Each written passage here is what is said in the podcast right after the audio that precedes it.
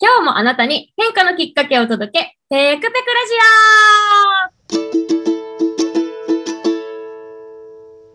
オはい、こんにちは。普段は普通のアラサー OL、週末はラジオパーソナリティを務めております。ペクと申します。さて、このペクペクラジオ、毎回様々なゲストをお招きしてお話を進めていきます。テーマは25歳の自分にメッセージを送るとしたら、なお、現在収録はすべてオンラインで行っております。やお聞き苦しいところもあるかもしれません。今回のゲストは、あなたのなりたいを応援する管理栄養士の成松ゆかさんにお越しいただきました。どうぞはい、こんにちは。成松ゆかです。よろしくお願いします。はい、こんにちは。よろしくお願いします。お願いします。はい。えっ、ー、と、ゆかさんと私はですね、同じ、あの、ハッピーキャリアカデミーという、あの、女性のためのキャリアの学校の卒業生というご縁もあって、今回ゲストにお招きしております。えー、今日お話伺えるの楽しみにしておりました。よろしくお願いします。お願いします。はい。じゃあですね、まずはゆかさん、ご自身から自己紹介をお願いしてもよろしいでしょうか？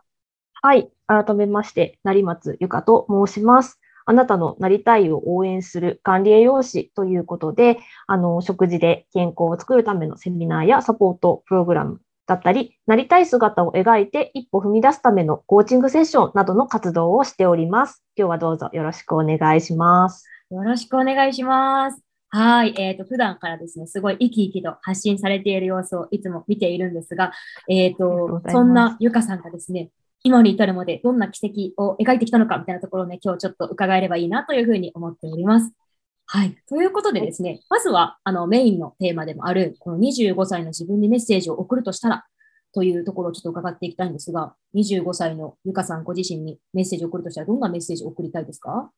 はい。25歳の私には、自分の気持ちに気づいてって声をかけたいです。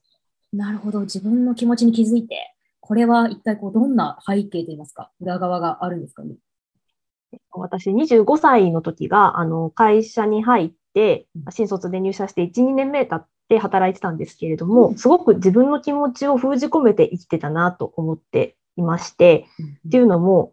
あの、高校生の時から管理栄養士になりたくて大学に行ったはずだったんですけれども、せっかくあの、一応名前の知れた大学に入れたっていうところがあって、それだったら大きい会社に勤めて、バリバリ働くキャリアウーマンになるべきなんじゃないかって思ってしまっていたんですね。で、大企業に入るっていうところまでは行ったんですけれども、その後もなんか世の中の正解みたいなところに合わせようとして生きる癖がこうついてしまっていて、誰よりも優れた結果を出さなければとか、上司に気に入られなければみたいな形ですごくちょっとした行動も人の顔色を伺うみたいな形ですごく疲れてたし、辛かったんですね。で、結構感情を持ってたら仕事にならないし、ちょっとドライな感じになったりとかして、結構辛かった、辛かったというか、うん、自分の気持ちとかは無視していたなと思います。うん、うん、なるほど。いや、これなんかね、私も似たようなところがあるので、めちゃくちゃよくわかるんですけど、でも、メッセージとして、自分の気持ちに気づいてほしいっていうメッセージを送るっていうことは、今はだいぶ気づけているっていうことなんじゃないかなっていうふうに思うんですけど、はい、はい。実際そのあたりどうですか？あ、そうですね。うん。当時は、やっぱり自分の気持ちに気づくとか気づかないとか、なんかそういうことも全然わからなくて、うん、うん、いたんですけど、あの、気づけるようになった転機としては、あの、ペクちゃんと共通のハピキャリアカデミーに通っていったっていうところで、自分の素質を知ったっていうことで、自分の素質が何かっていうことももちろん、あの、すごく収穫ではあったんですけど、それ以上に私が、あの、良かったなって思ったのは、あの、アイカラーが12色あるんですけど、そのどれも優劣がないみたいなことを知って、で、なんか決まった形のやり方みたいのに今まですごくこだわっていたんですけど、やり方は人によって違うとか、目標の目指し方だったりとか、あの何を重視してっていうのも人によって違うんだって分かったことで、なんか正解を求める必要ないんだなっていうことをその時ぼんやりと思うようになったっていうのがまず一つあります。でその後で、あの、今活動をしているライフミッションコーチ協会というコーチングのあのサービスをしているところがあるんですけれども、そこのプログラムにあの参加した時も、あの、ライフミッションコーチ協会のビジョンが幸せのコップ、自分の幸せのコップを探して、それに従って生きるっていうところがあるんですけど、私はやっぱり世間の正解のコップ、あの、色とか形とか使い方とかに何か正解みたいなものがあって、そこに従ってきてるんじゃないかなっていうことをすごく思うようになって、そこでまたその自分らしさみたいな、自分の気持ちに気づいてそこに従って生きるっていうことを、あの、に気づいて生きてこられたかなと思っています。なるほど。いいですね。このね、優劣じゃなくて違いっていう話とか、あとこう自分の幸せのコップに従ってっていうのってなんかね、うん、ついついこうね、絶対的な正解みたいなのを探したい人にとってはすごい、なんか、あ、ほっとするというか心が軽くなるというか、なんかそんなね、はい、言葉なんじゃないかなっていうふうに思いました。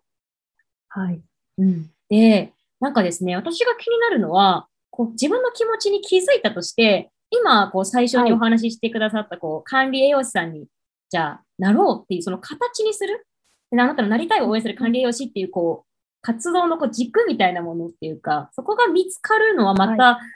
なんかこう、なんか時間かかれたりとか大変だったりするんじゃないかなって思ったんですけど、そのあたりはどうでした？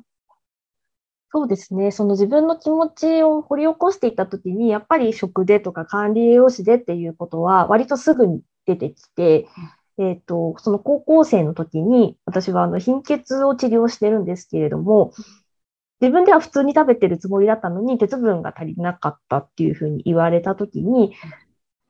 すごくショックだったんですよね。なので、なんか私は普通に食べてるつもりなのに違ったんだ。じゃあどうしたらいいんだろうっていうのはすごく疑問で、でも世の中に、今もそうだと思うんですけど、当時も世の中に出てる情報ってすごくたくさんあって、何が本当に大切なのかわからないし、中には矛盾している情報もあったりして、そういうのを見たときに、なんかその情報を整理したりとか、あの本当にどうしていったらいいのかっていうことが分かるようになりたいし、それをもっと広めていきたいなって思うようになったっていうことをすごく鮮明に思い出して、やっぱり私はそこをやりたいんだなって思うようになりました。会社に入ってからも実は趣味でブログとか書いたりしてて、でも、うん、続かなくて挫折したりしてたので、やっぱりそこなんだなっていうのは思ったっていうのは割とすぐ気づけたところかなと思います。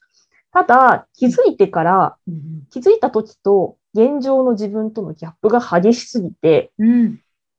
気持ちに気づいたのは嬉しかったけど、なんか挫折、逆に挫折したみたいな感じの感情になった。のをすごく覚えていて、そこからどうやってそれに向かっていけばいいのかなっていうのは、あの、しばらくちょっと疑問で立ち止まっていたんですけど、うん、あの、実践というか行動あるのみだなっていうところで、自分よがやりたいことをすでにやってる人から学んで、それをあの素直に行動するっていうところを、あの、学んでいって、そうですね。そこで、あの、やっぱり行動しないと変わらないっていうことにすごく気がつきましたね。今までもやっぱり変わりたいっていう気持ちがあったから、いろんなところで学んできたりとか、本を読んだりとかしていたんですけど、やっぱり読んでやった気になっちゃうとかっていうこともあって、うん、あまり変われないできたんですけど、自分で進んでいくと、やっぱり見える世界が、まあ、本当に少しずつなんですけど、変わってくるっていうことを知って、で、今、あの、やっている活動に関しても本当にそこにつながっていて、あの、食事も自分の食事、食生活をあの変えていくことで体も変わるし、そこで自信がついたりしたら心も変わるなって思っているので、そうやって自分の行動を変えることで健康を作ったりだとか、あの、それ以外にも、あの、なりたい姿を描いて、そこに向かっていけるっていう経験をする人を増やしたいなと思って、あの、今、あの、管理用紙なのにコーチングもやっているっていう欲張りな感じで活動をしています。なるほど。いや、いいですね。はい、そっか、今ね、めちゃくちゃ発信とかもちゃんと続いているゆかさんなんですが、昔は続かなかったみたいなことがあって、ちょっと意外だったなって思ったんですありますよ。はい。それはやっぱじゃあ今続けられてるのはちゃんとこう自分のこうしたいっていう気持ちにぴったり来てるというか、うん、しっくり来てるからって感じなんですかね。うん、そうですね。しっくり来てるし、うん、やっぱりそこがあの自分の根本にあるんだなって分かってるんで、あと一度挫折してるからちょっと諦められないみたいな気持ちもあったりして、うん、今度こそやってやるみたいな気持ちも あります。めっちゃいいですね。この力強さで、優しいんだけど力強いところがね、すごい魅力的だなっていうふうに思って、いつもね、お話しさせてもらっています。はい。そんな感じで、ちょっとあっという間に10分経ちそうなので、じゃあ、ゆかさん、最後に、はい、まあ、今後こういうことをしていきたいとかでもいいですし、まあ、あと日頃、今頑張っている活動、まあ、ノートをね、特にいっぱい書かれてると思うんですけど、そのあたりのこう宣伝といいますか、はい、告知も含めて、あの、ちょっとお話ししていただくことはできますでしょうか？はい。えっ、ー、と、その食のコラムだったりとか、あの自分が進んでいく中での気づきみたいなことをノートに書いています。あの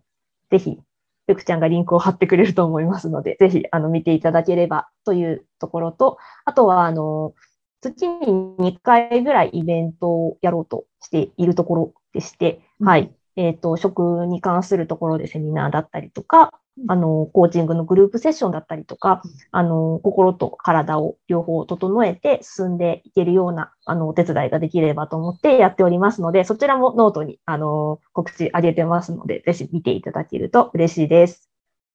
はい。ありがとうございます。あの、食のセッション私2回ぐらいかな受けさせてもらったんですけど、めちゃくちゃ説明丁寧だし、図解とかも上手だし、すごいわかりやすくて楽しいので、ぜひ参加していただきたいですし、ノートもね、あの、日頃書いていらっしゃる文章もすごいわかりやすくてまとまってて読みやすいので、ぜひぜひチェックしてみてください。リンク貼っておきます。はい。ということで、来週も引き続きゲストの方をお招きしてお話を伺っていきます。今日のゆかさんのようにとっても素敵なお話を聞かせいただけると思うので、ぜひ楽しみにしていてください。ゆかさん、今日は本当にありがとうございました。はい。ありがとうございました。